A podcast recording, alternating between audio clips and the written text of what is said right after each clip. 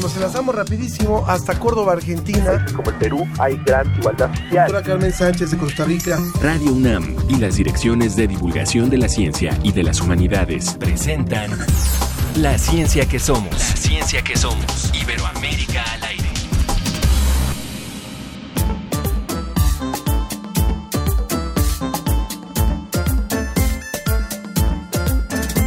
Despierta si estás dormida, escucha tu voz y respira. Deja la almohada y la apatía, pon la mirada para arriba. Suspira, aspira, una guía de amor a tu vida. En la luz que es energía, no se queda atrás en la mira. Opaca la vida, opaca el amor, opaca el centro a tu corazón y es tu ser el que espera. No ser una presa contra el reloj a tu alrededor. Mueren los días, abre los ojos, es valentía, mejor sudor, fuerte calor, ser invencible, un gran tirador. Escuchando Sotomayor, un proyecto musical. ¿De dónde le suena esta música? Bueno, pues es de la Ciudad de México. Son Paulina y Raúl en la Ciudad de México y ellos ofrecen estos ritmos afrolatinos y música electrónica Sotomayor y estamos escuchando Despierta. Así que despierten.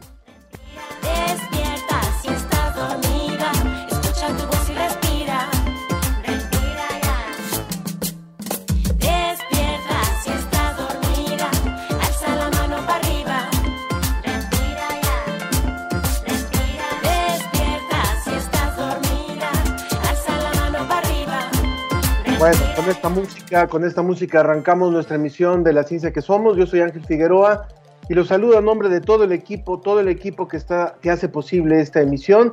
Quiero agradecer hoy en especial a Sharon Hernández por su esfuerzo y trabajo que ha estado con nosotros apoyándonos desde el servicio social y que hoy concluye este periodo. Y de esto, de esto le vamos a hablar hoy.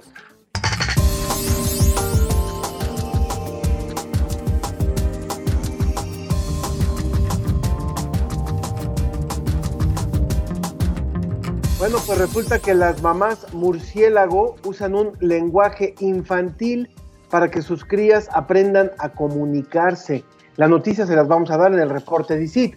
Después de 42 años de servicio, el planetario Alfa, ubicado al norte de México, cierra sus puertas debido a complicaciones para sostenerlo. En nuestra mesa, los retos de la educación post pandemia. Y el escritor Javier Velasco nos habla de creadores en aislamiento, un proyecto donde escritores y artistas comparten sus reflexiones ante la pandemia. De manera que, como siempre, los invitamos a que participen con nosotros a través de nuestras redes y de nuestras vías de contacto.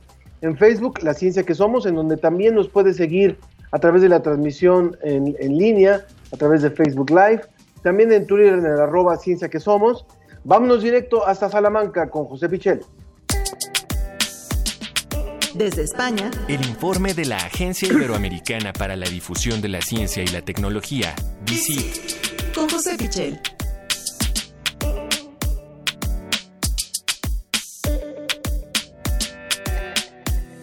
Bienvenido, mi querido José Pichel. Eh, gracias por, como siempre, por participar con nosotros en esta emisión.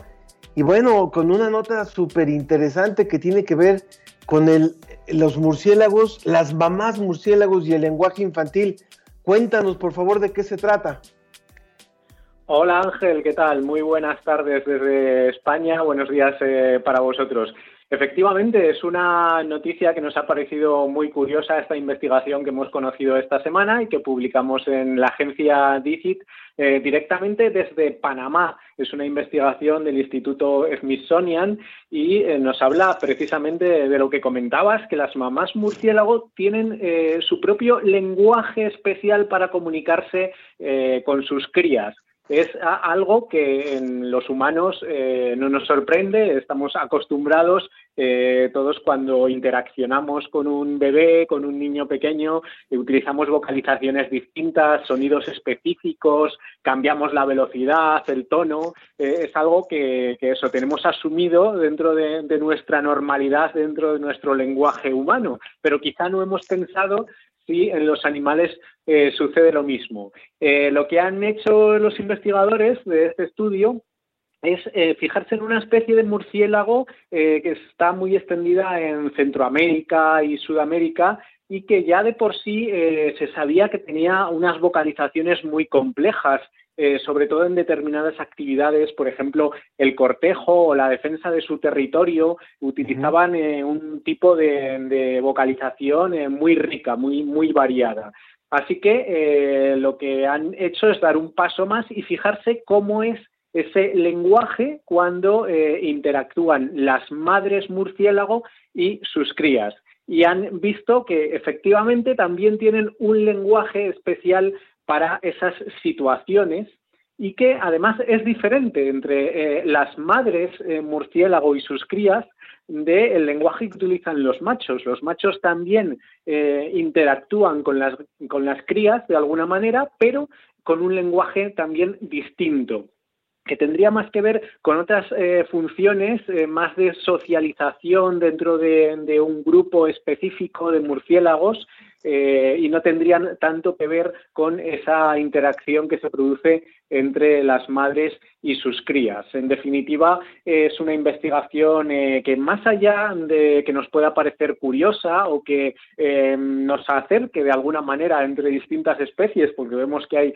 muchos códigos compartidos, desde luego es una investigación que nos ayuda a aprender muchísimo más sobre lo que es el desarrollo y el, eh, el aprendizaje vocal, que como vemos no solo es exclusivo de la especie humana.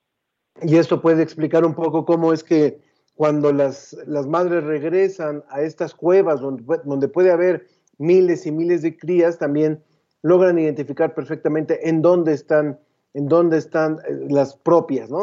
Tanto con estos sonidos como con los olores y demás.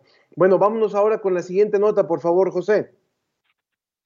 Pues la siguiente nota eh, nos lleva a Brasil. Eh, es una investigación que publicamos también en DICIT a través eh, de nuestros compañeros de Sao Paulo de, la agencia FAPEPS que nos han mandado dentro de, de, bueno de la preocupación que tenemos todos ahora por las enfermedades infecciosas creo que una muy buena noticia y es que se ha desarrollado y se ha validado un test rápido para eh, una familia de virus que se llama flavivirus, igual que nos hemos acostumbrado durante estos últimos meses a hablar de coronavirus, que no existe uno solo, sino que es toda una familia de virus eh, y, ahora hemos eh, conocido por desgracia esta pandemia un virus nuevo de esa familia de coronavirus. Bueno, pues hay otra familia distinta que se llama flavivirus y a ella pertenecen eh, los virus que causan enfermedades que estas sí que nos van a sonar porque son muy importantes. El dengue, el zika, la fiebre amarilla son enfermedades muy prevalentes en el mundo, sobre todo en algunos países, por supuesto Brasil entre ellos.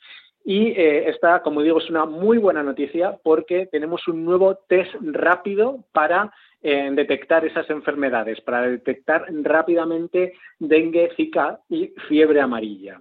Eh, se trata de, una técnica que es muy parecida a, a, la que ya nos suena también con el tema del coronavirus, que es la PCR, pero en concreto esta técnica se llama RTQ-PCR que eh, es similar pero más rápida. También eh, se basa de alguna manera en eh, la amplificación de esas secuencias genéticas que podemos encontrar en los virus, pero en este caso, como digo, de una manera mucho más rápida. Hasta ahora, el, método más habitual utilizado allí en Brasil para confirmar un diagnóstico de alguna de estas enfermedades de flavivirus era fíjate, inocular en cerebros de ratones eh, una muestra y ver eh, cómo se, se, comportaba. Este método, bueno, pues evidentemente no es el más eh, deseable, primero por, por, los modelos animales que, que tenemos que, que tener para ello, por su coste, por su lentitud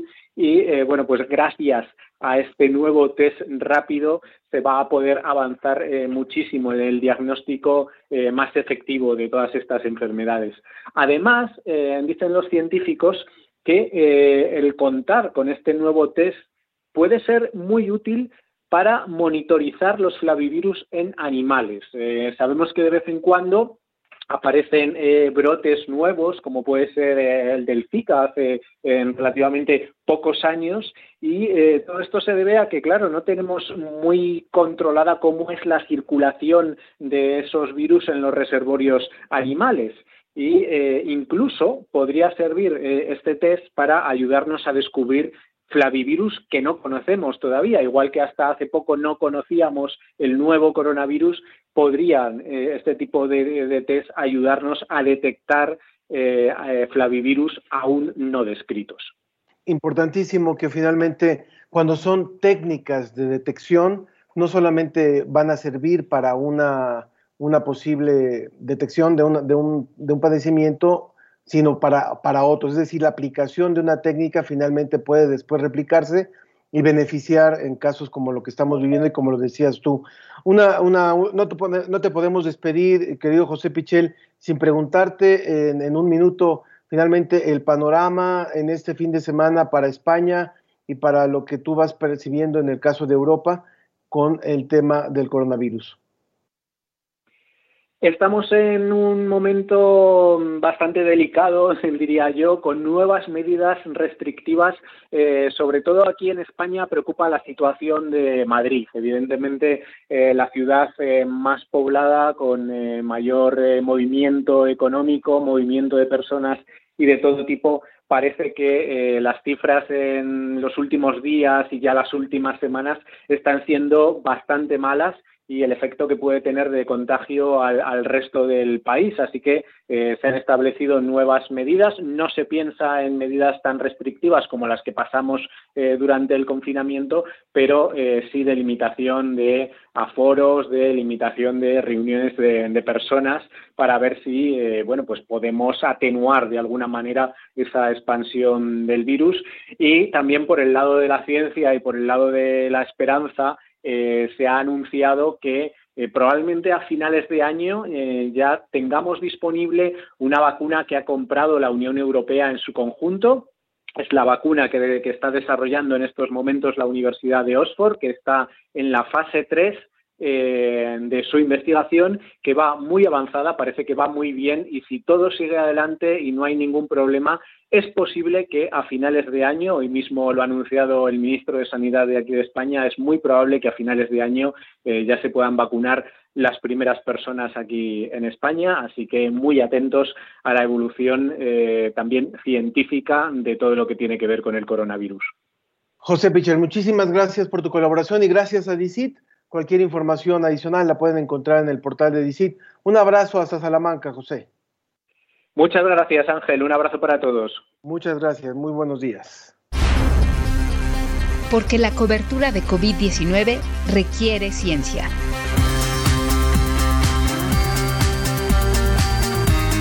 Con la Red Mexicana de Periodistas de Ciencia.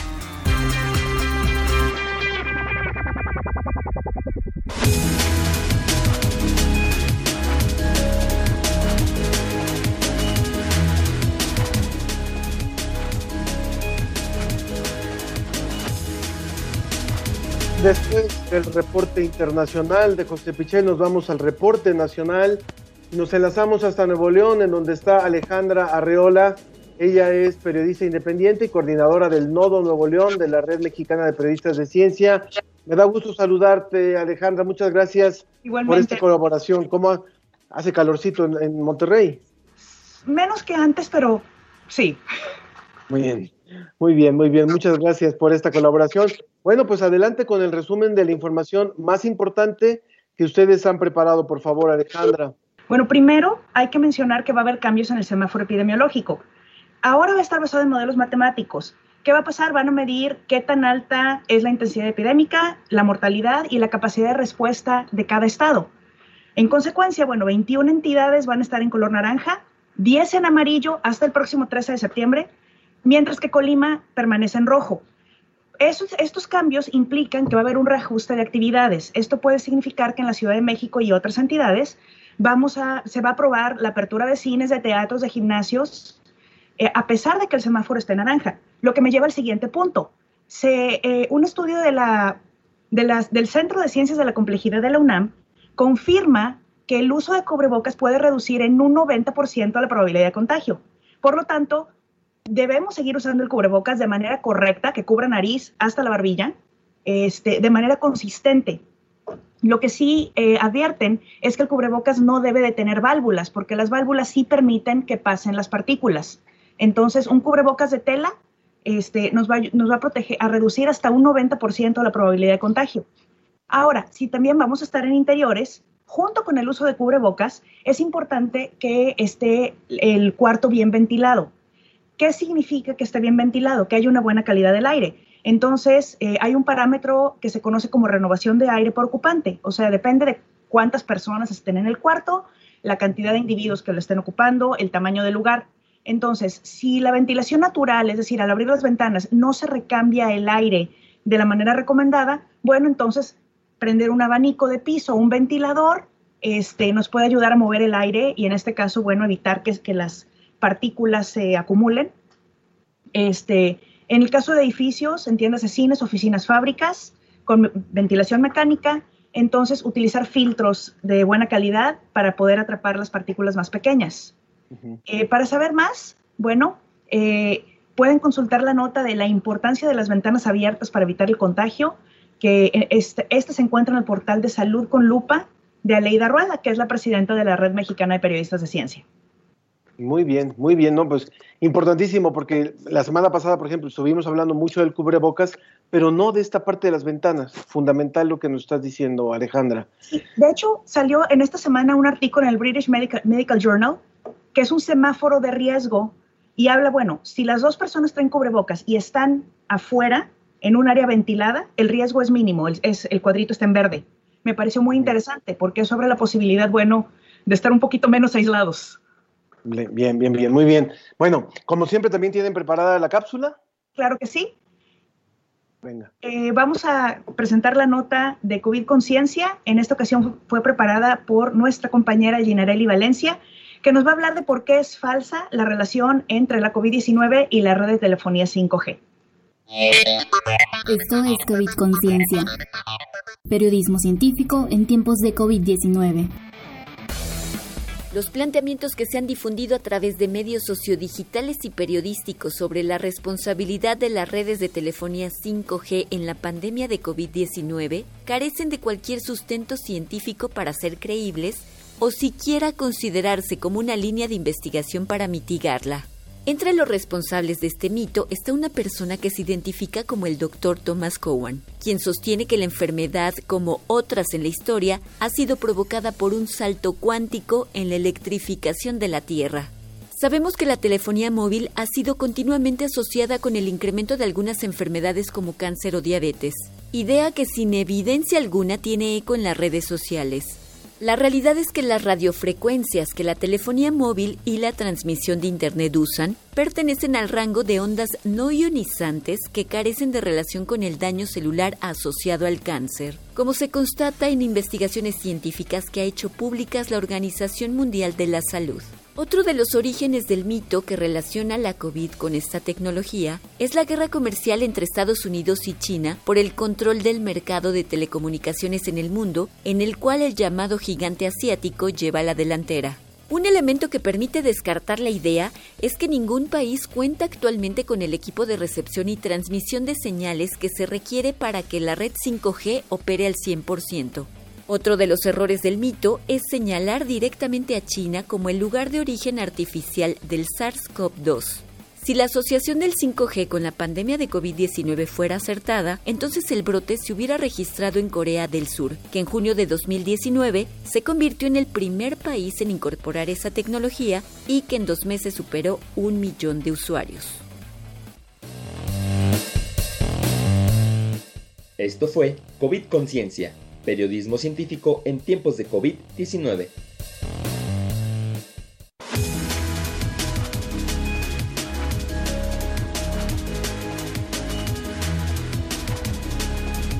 Así que no, no debemos de creer a ciegas lo que, lo que tanto se ha estado diciendo y qué bueno que están ustedes haciendo este tipo de materiales que eh, dicen, eh, desmitifican ciertas eh, informaciones falsas que están corriendo por el ambiente, ¿no, Alejandra?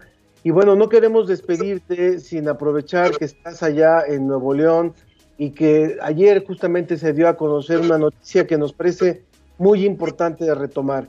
Eh, el planetario Alfa va a cerrar y, queremos preguntarte por un lado, la importancia que, tiene y que tenía este planetario y lo que piensan ustedes, lo que piensas tú como eh, de forma personal incluso de la trascendencia de este cierre, por favor. Bueno, en primer lugar quiero aclarar, yo trabajé en el planetario casi 10 años. Fui guía este, y le tengo muchísimo, muchísimo cariño a esa institución. Yo no hubiera entrado en comunicación de la ciencia de no ser por el Planetario Alfa. Entonces, es una institución importantísima. Eh, eh, miles, miles, millones de niños lo han visitado en los programas de visitas escolares, no se diga de familias, eh, visitantes de fuera del estado, de, del, del, resto del mundo iba en el planetario porque era un, un, importante lugar turístico del estado. Fue uno de los primeros museos de ciencia, me atrevo a decir, del país y sin duda el primero en, en Monterrey. Entonces, en ese sentido, su pérdida se va a sentir.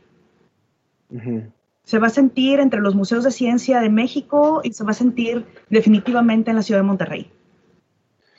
Ya, y realmente es una, cosa muy, muy importante que, está ocurriendo y que finalmente eh, la, determinación ha sido que se le va a dar prioridad a proyectos educativos. Eh, hay que recordar cuál era la, procedencia o la administración de este planetario, ¿no? O sea, que finalmente no es un recurso público, ¿no? No, era, eh, estaba financiado enteramente por, Grupo Alfa y la Fundación Alfa, y ahora se van a enfocar en la Fundación Alfa, que ha apoyado a más de 1.500 niños, eh, niños brillantes en sus estudios. De hecho, uno de mis alumnos este semestre es egresado de la preparatoria Fundación Alfa. Entonces, este, van a seguir con ese proyecto, que es también muy importante. Uno más, uno más, desgraciadamente, de los caídos, de los caídos en esta pandemia, es el planetario Alfa, que hoy hoy viernes, eh, para los que escuchan esta retransmisión, posiblemente eh, lo, sabrán después, pero hoy viernes 4 de septiembre cierra sus puertas definitivamente y es una pérdida para la divulgación de la ciencia en todo el país. Sí, es. Pues muchas gracias Alejandra, dime, dime, por favor. Yo estoy muy triste, es, es, es una pérdida muy grande y, y, bueno, además de, de, la importancia que tiene la divulgación de la ciencia del Estado, apoyó a, la Sociedad Astronómica del Planetario Alfa, de la cual yo fui presidenta en el 2007-2008, este, que también hace una divulgación muy importante de la astronomía. Entonces, también estamos un poco, estamos un poco tristes por eso. Este, perdemos un lugar muy importante para la comunicación de la ciencia en el Estado y ciertamente se va, se va a sentir su pérdida. Y yo no puedo decir nada más que cosas buenas del planetario. Bueno, pues la, la verdad es que es una gran pérdida y Gracias, gracias por esta colaboración. Sabemos que no era fácil hablar del tema, pero muchísimas gracias. Alejandra, Alejandra, por esta colaboración que hace hoy la Red Mexicana de Periodistas de Ciencia, Alejandra Arreola Triana. Muchas gracias, muy buenas tardes, saludos hasta Monterrey. Muchas gracias, nos vemos. Muchas gracias. Agradezco también, por supuesto, a quienes se han conectado con nosotros en el Facebook, Rocío Zamarroni, eh, Mario Alberto Mora, Alfonso de Alba en Twitter, Rutilio Ruiz, todos nos saludan y, están atentos para nuestra mesa que en un momento vamos a tener sobre la educación en tiempos de pandemia. Antes de ir a esta mesa, vamos a un poquito de música después de estos temas que son siempre, siempre complejos cuando cierra una institución de este tipo. Seguimos escuchando al grupo eh, Sotomayor y ahora con el tema eléctrico. Regresamos en un momento más para que participe usted en la mesa.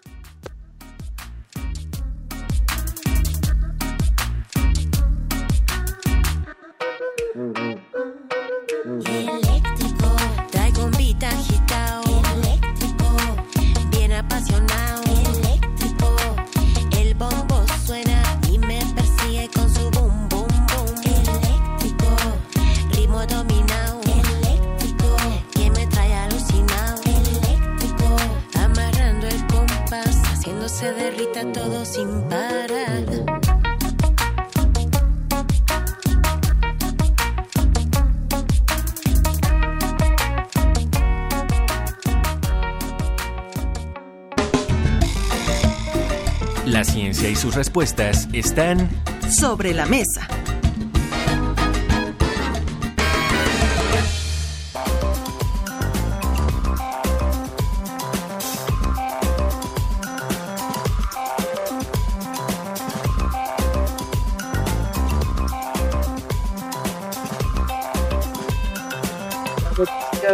Son realmente complejas. El secretario general de las Naciones Unidas ha advertido que se avecina una catástrofe en la educación y cita la previsión de la UNESCO de que 24 millones de alumnos podrían abandonar sus estudios. las estadísticas compiladas por la UNESCO muestran que casi 1.600 millones de alumnos de más de 190 países, el 94% de la población estudiantil del mundo se vieron afectados por el cierre de instituciones educativas en el momento más álgido de la crisis, una cifra que hoy se ha reducido a mil millones. También alrededor de 100 países todavía no han anunciado en qué fecha volverán a abrir las escuelas. Y el cierre de las escuelas no solo afecta a la educación, también impide el suministro de servicios esenciales para los niños y las comunidades, entre otros, el acceso a una alimentación equilibrada y limita la capacidad de los padres para acudir al trabajo. Según la UNESCO, la educación superior podría experimentar los mayores índices de abandono escolar, así como una reducción de matrículas del orden del 3.5%, lo que redundaría en una pérdida de 7.9 millones de alumnos. En fin, podríamos seguir con todas estas cifras que son realmente preocupantes. Lo, que, lo cual sí nos refleja es que tenemos ante nosotros uno de los mayores retos educativos, así como sociales, como humanos, como de salud como psicológicos a los que se haya enfrentado la, humanidad en épocas modernas. Y por eso hemos querido hablar hoy con dos invitados a los cuales les agradezco mucho que participen en la ciencia que somos. El doctor José Antonio Fernández Bravo, a quien ya hemos tenido por aquí. Él es docente, escritor e investigador sobre educación y aprendizaje de la matemática, procesos de enseñanza para la innovación educativa, doctor en ciencias de la educación, en la especialidad de didáctica, y él se encuentra en Madrid. Así que bienvenido, doctor. Esperemos que, se, en un momento más se enlace. Y también está el pedagogo Julián de Subiría Samper, director del Instituto Alberto Merani, consultor en educación para Colombia y columnista del diario El Espectador y miembro del Consejo Académico del Plan Decenal de Colombia 2017-2026. Él ha sido asesor de los gobiernos allá en Colombia justamente para su plan educativo. Bienvenido también. Bueno, muy buenos días, muy amables por la invitación. Es un gusto estar con ustedes. Muchísimas gracias por recibir esta, esta invitación y esta llamada. Y bueno, pues muchas gracias. Eh, hay, hay muchos retos eh, para, para los tiempos que vienen, pero para poder entrar a los retos, la pregunta sería, ¿en dónde estamos parados? Eh, la UNESCO y, y también lo que estábamos escuchando hace un momento, el secretario general de Naciones Unidas ha hablado de una posible catástrofe. ¿La debemos de considerar así o realmente podríamos pensar en que estamos ante, ante más bien un reto, un reto mayúsculo al que nos habríamos de enfrentar? Bueno, en realidad sí es una situación muy compleja porque 94%, como tú decías, tuvieron que abandonar las aulas, pero el problema principal no es de tipo académico, como podría uno inferirlo, que es que los estudiantes se van a rezagar. No, ese no es el problema. Los dos problemas nucleares son uno, como lo ubica Naciones Unidas, la deserción. Eso sí, sería una catástrofe, echaríamos para atrás como sociedades. En ese sentido, tiene que haber un esfuerzo colectivo para impedir la deserción. Se asocia, por ejemplo, la deserción de niñas con mayores niveles de embarazo. Por lo tanto, ahí está un gran reto. Y el otro es de tipo emocional. Una escuela es sobre todo una red de interrelaciones. Las escuelas no se hacen de ladrillos. estaba escuchando. Sí. A, Julián, adelante por favor, Julián, continúa. Sí, estaba insistiendo en que el mayor problema es de tipo emocional.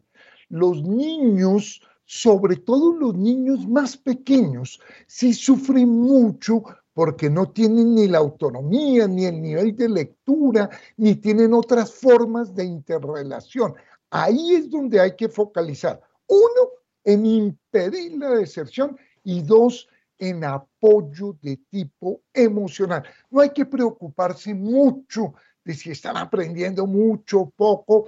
Los niños no extrañan las clases de matemáticas, hay que ser muy sincero, los niños sobre todo extrañan a sus amigos, un balón de fútbol, mirarse a la cara, o sea, aspectos de tipo emocional y social.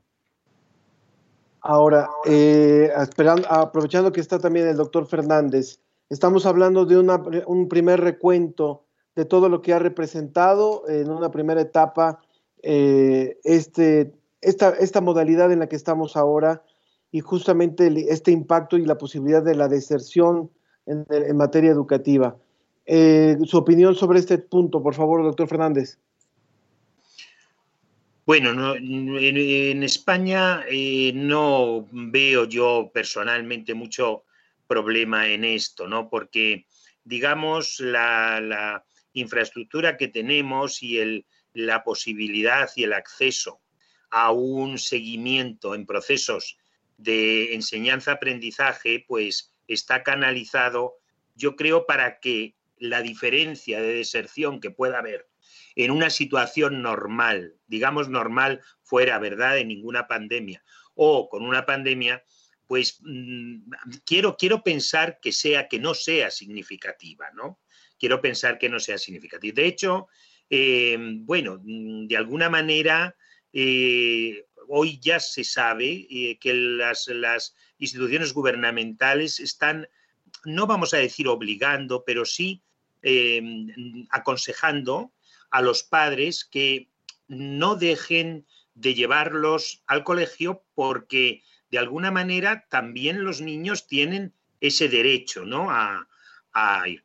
¿Qué, puede ocurrir? Sí que puede ocurrir que aquellas, aquellos estudiantes que de alguna manera son autónomos en las decisiones, ya no hablo eh, de niños o niñas, ¿no? Quienes que, deciden sus padres, pues hombre, mm, haya marcado un carácter de desasosiego, de desilusión, de desencantamiento, de descoloque que repercuta negativamente, si no en la deserción, sí en, el avance y en el desarrollo positivo de un aprendizaje eh, bueno, sí, sí, aquí sí que habría una diferencia significativa entre antes de una pandemia y durante la pandemia, pero por esa falta de ilusión. Es decir, es esa carga de miedo. Hombre, pues hoy puedo conectarme o no conectarme. Bueno, pues si yo me conecto y encima puedo poner la cámara, eh, puedo apagar la cámara y, irme a tomar un cafetito, pues eh, ya está, ¿no? Es decir, tenemos más oportunidades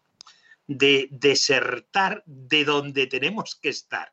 Pero yo creo que tenemos controlado eso eh, respecto a un número, ¿no? Respecto que están todas las personas escolarizadas. Ahora, eh, siendo como muy, muy realistas en el caso, nos hablaba ahora del caso Europa y del caso español. ¿Qué pasa en el caso América Latina, Julián? Bueno, en América Latina la situación sí es mucho más compleja. Realmente en países como México, países como Colombia, la mitad de la población tiene acceso a, Internet. Pero esto está muy mal distribuido y en sectores populares que acceden a la educación pública en estos países, sí los porcentajes son muy bajos.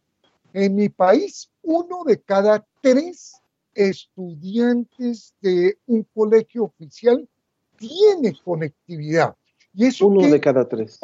¿Qué implicó? Que no pudo continuar, no se les garantizó el derecho a la educación. En América Latina el caso más destacado de todos es Uruguay.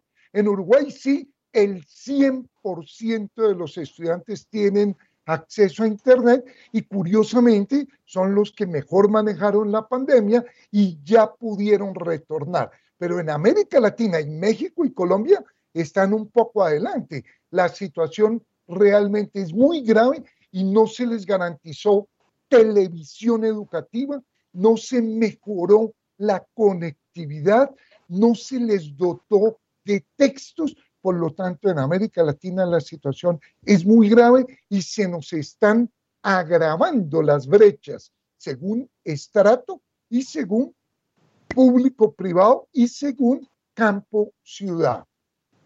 Ahora, ahí hay, hay una situación que también creo que nos puede, nos puede hacer ver el, bosque, digamos, el bosque entero. ¿Qué puede pasar cuando una población, cuando un, cuando un planeta entero entra en un proceso de este tipo y toda una generación se ve limitada? Pensemos en un año. Vamos a pensar que va a ser un año este donde ya cambiaron vidas, donde ya hubo a lo mejor eh, niños que que no van a regresar por un tema de deserción o, chicas que estaban un poco más, chicas y chicos que estaban más lejanos a cierta violencia intrafamiliar y que finalmente a partir del confinamiento y de no estar en la escuela no pudieron este, librarse de esto o tuvieron que enfrentarse a esto, o padres de familia, por ejemplo, que no han podido desarrollar su trabajo eh, de forma adecuada al tener que estar combinando labores de, de educación. ¿Qué puede arrojar esto como generación? Eh, doctor Fernández, estamos hablando con el doctor José Antonio Fernández Bravo y también con el pedagogo Julián de Subiría Samper. Por favor, doctor José Antonio, cuando hablamos de una generación que está viviendo un año de este tipo. Bueno, todo depende de, de, de qué vayamos marcando como valor, como principio y como criterio. Yo creo, mm, a mi juicio, que mm, sin que estas palabras marquen una ausencia de responsabilidad, lo que sí creo es que muchas veces estamos, bueno, pues refugiándonos en un miedo o en un qué pasará, pues bastante pesimista, em, eh, que verdaderamente no ayuda, no apoya. Digamos que la generación puede venir recompensada porque en definitiva es un reto que podemos aprovechar. Si yo en la misma escuela eh, tengo la oportunidad ahora de poder mm, hacer entender a unos niños pequeños la importancia que tiene el respeto de ponerse una mascarilla, un cubrebocas, ¿no? Como decían ustedes ahí hace un momento, de poder respetar al otro en una distancia, de saber que mi comportamiento va a ayudarte a ti y a mí a ser mejores personas. Yo creo que también muchas veces eh, generamos situaciones de estas escolares, casi ficticias, para poder desarrollar ¿no? integralmente a la persona, no solo en el ámbito intelectual, sino también en el ámbito físico y emocional y, y social, ¿no? ¿Por qué no pensar también que es una oportunidad de desarrollo, ¿no? ¿Por qué no? Evidentemente podemos ser muy catastrofistas, pero todo depende de la, no sé, digamos, de, de, las plataformas de despegue que vayamos poniendo a disposición de las necesidades que nos vaya marcando un poquito este reto, este desafío. Yo pediría que lo tomáramos como reto, como desafío, desde una, eh, para invertir en ilusión, la ilusión de poder superarlo y de poder entender que esa superación va a ofrecer un desarrollo, ¿no? Nos dice Rosy Herrera en Facebook, muy necesario hablar sobre la afectación de la educación en este periodo de resguardo. Y creo que también vale la pena esto, retomar esto que nos está diciendo el doctor José Antonio Fernández Bravo sin, querer ser catastrofistas, ¿qué representa esto como oportunidad? Y muchas veces cuando hacemos este análisis de lo que está ocurriendo en el mundo, de lo que está ocurriendo en países como los nuestros, como ahora Colombia, como España, como México, que estamos enlazados a través de esta comunicación, estamos a lo mejor pensando en, lo que sería una clase media que tiene ciertos privilegios y una clase que, que ha sido educada y que tiene a lo mejor otras herramientas. Pero ¿qué pasa cuando hay en nuestros países comunidades enteras de niños que no están asistiendo a la escuela, que no tienen computadoras, que no tienen televisiones, que tienen una situación compleja en casa, donde hay situaciones reales de pobreza y donde pareciera que el tiempo se detuvo? Julián.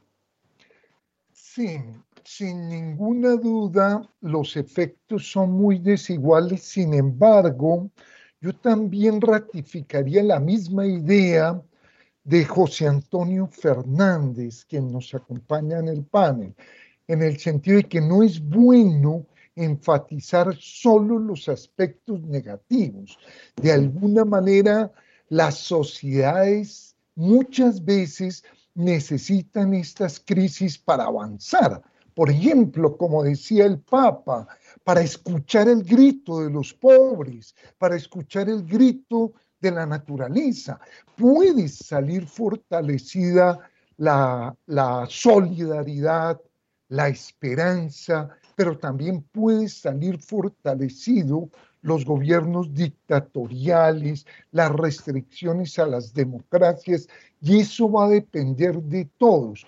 Sin ninguna duda, eso depende mucho de lo que hagan los gobiernos, de lo que hagan los padres, de la diversidad de edades, de estratos sociales. Por ejemplo, vivir este periodo con un padre muy autoritario es una desgracia para un niño, para un adolescente, un padre que lo humilla, lo maltrata, deteriora su autoconcepto y permanecer encerrado en la casa con padre o madre autoritario es una total desgracia.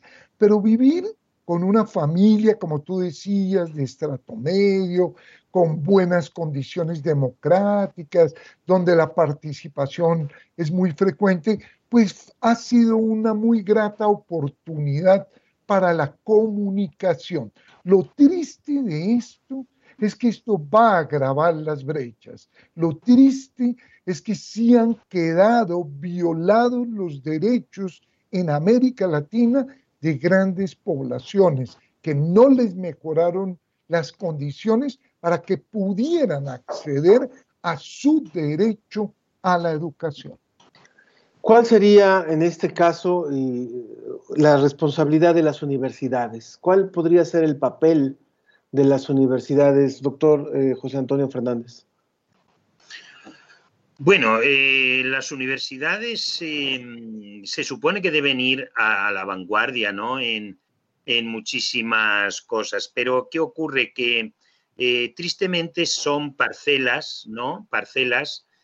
Por un lado está el sistema educativo obligatorio, que se rige por una normativa, y por otro lado está la universidad, incluso eh, distintas universidades en función, ¿verdad?, de los rectores, pues eh, tienen una normativa distinta. Aquí, por ejemplo, eh, pues hay universidades en las que han optado por una presencialidad mayor, de tal manera que, bueno, pues se han hecho turnos, de tal manera que la mañana y la tarde eh, se vaya para que no esté el 100% de los alumnos. Otros han optado por dar una semana online y tres presenciales.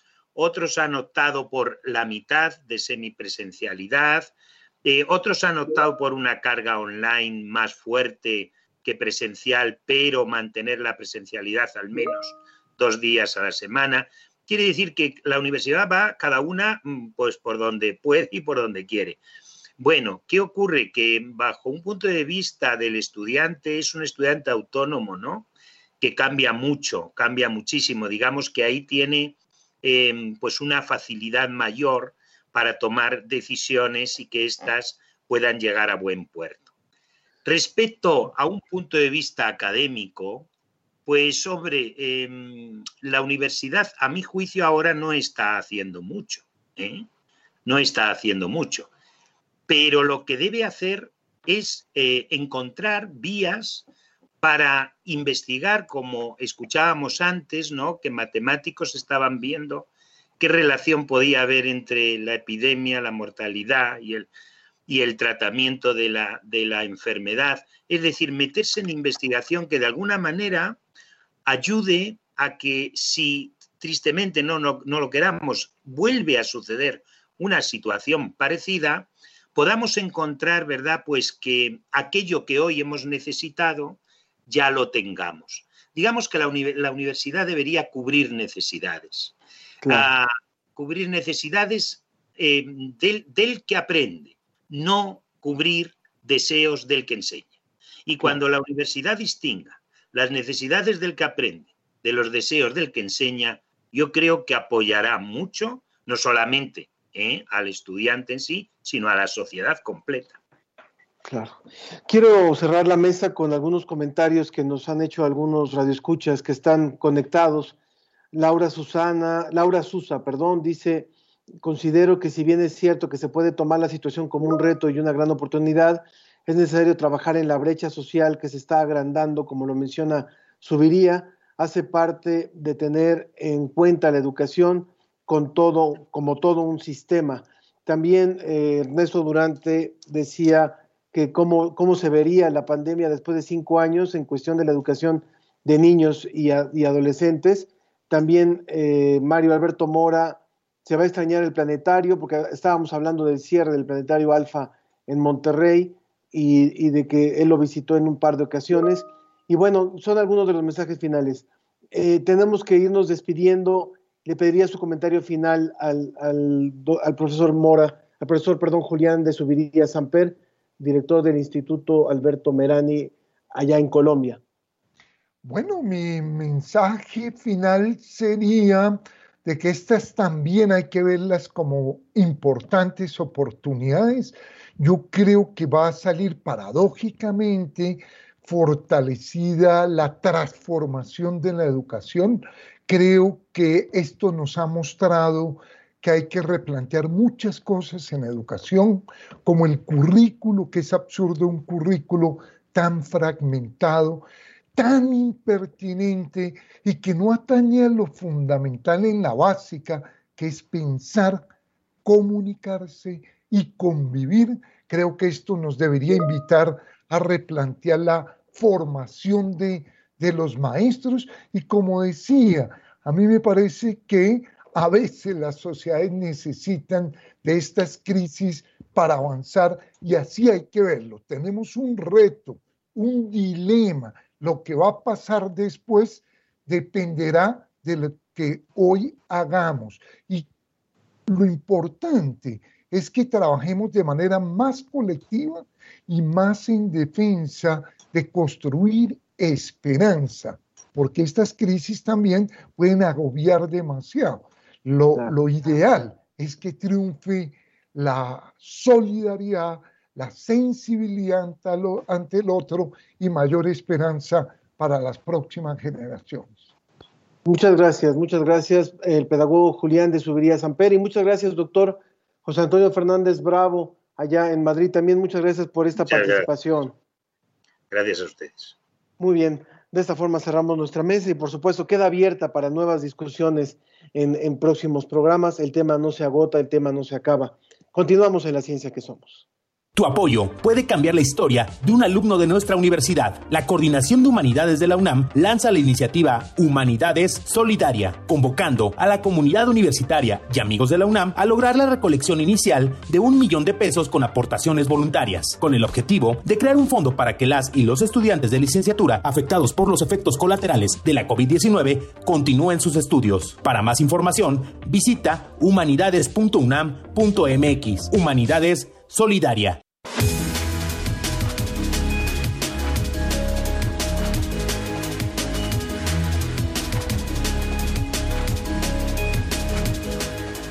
Y bueno, quiero retomar también esto que estábamos escuchando.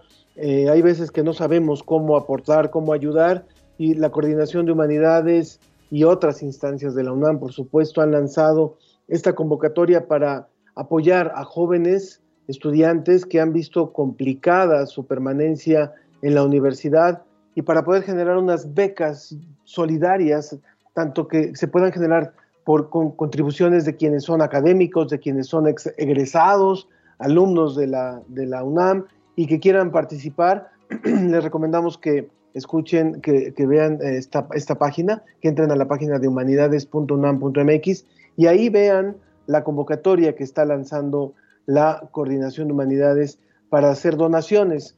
Pueden ser de forma única, pueden ser de forma mensual, pero el chiste es que se pueda reunir una buena cantidad y, que a partir de eso se puedan hacer donaciones para que aquellos chicos que quieren seguir estudiando y que ven comprometido el, continuar en la universidad por esta situación que estamos viviendo, pues ellos puedan recibir una pequeña beca, una beca, nada va a ser finalmente suficiente, pero eh, una beca a través de la cual ellos puedan seguir, seguir estudiando. Y en un momento más nos vamos a enlazar con nuestro invitado, el, invitado eh, que teníamos previsto para esta última parte del programa, que es el escritor Javier Velasco.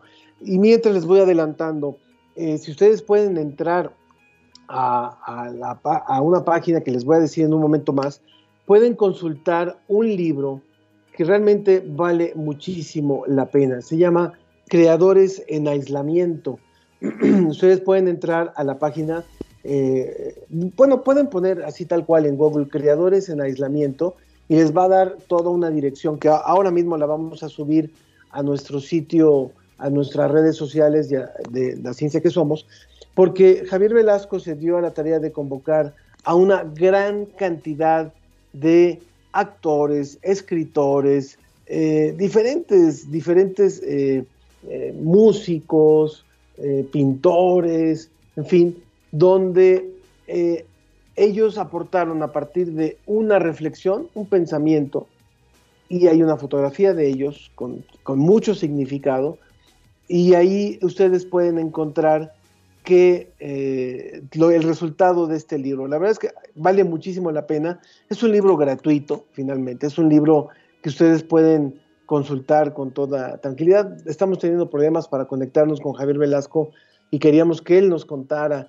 sobre este libro y cómo fue hecho y cómo fue convocada la gente, los artistas que participaron en este libro. Desgraciadamente no, no hemos podido enlazarlo, pero sí, les recomiendo muchísimo. Busquen creadores en, aislamiento y ahí van a encontrar esta, esta nueva contribución y que tiene mucho que ver con lo que estábamos diciendo. Hay un grupo de mexicanos, eh, podríamos llamarlo así, y de personas en diferentes partes del mundo que podemos sentirnos en medio de toda esta situación privilegiados, porque finalmente hemos tenido algunas herramientas para poder salir del aislamiento eh, en medio de todo lo que puede representar eh, el encierro, lo que puede representar la pérdida de contacto con otras personas, pero finalmente hay cosas que se han podido mantener.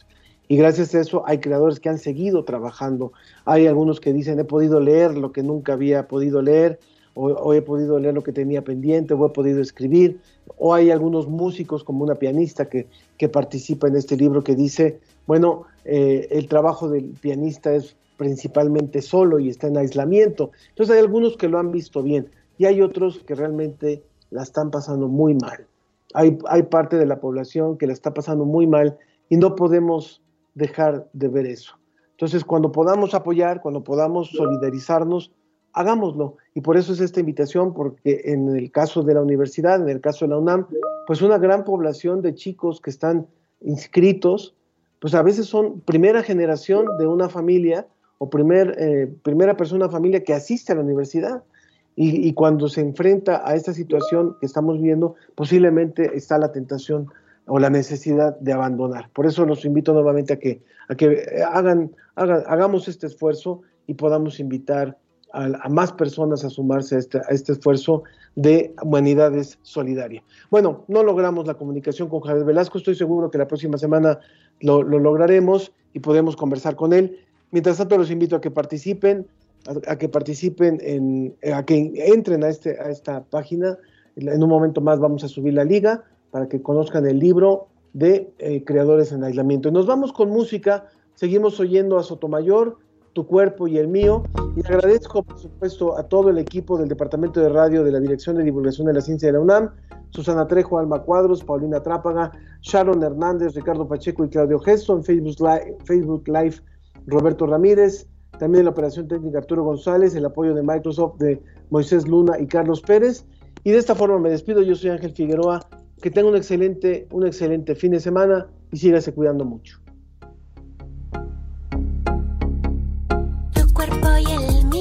Llenando el vacío, la forma de quitarnos el frío, fluye el movimiento sin tener lío, se descarrila nuestro río, tu cuerpo y el mío, llenando el vacío.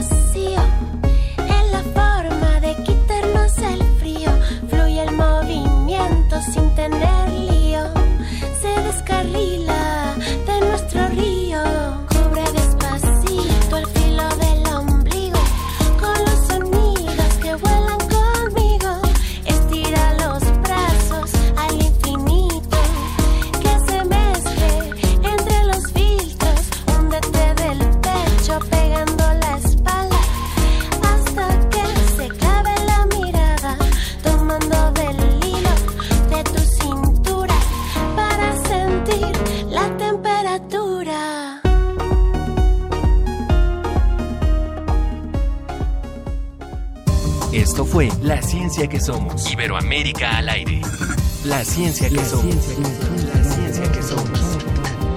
Una coproducción de Radio UNAM y las direcciones de divulgación de la ciencia y de las humanidades.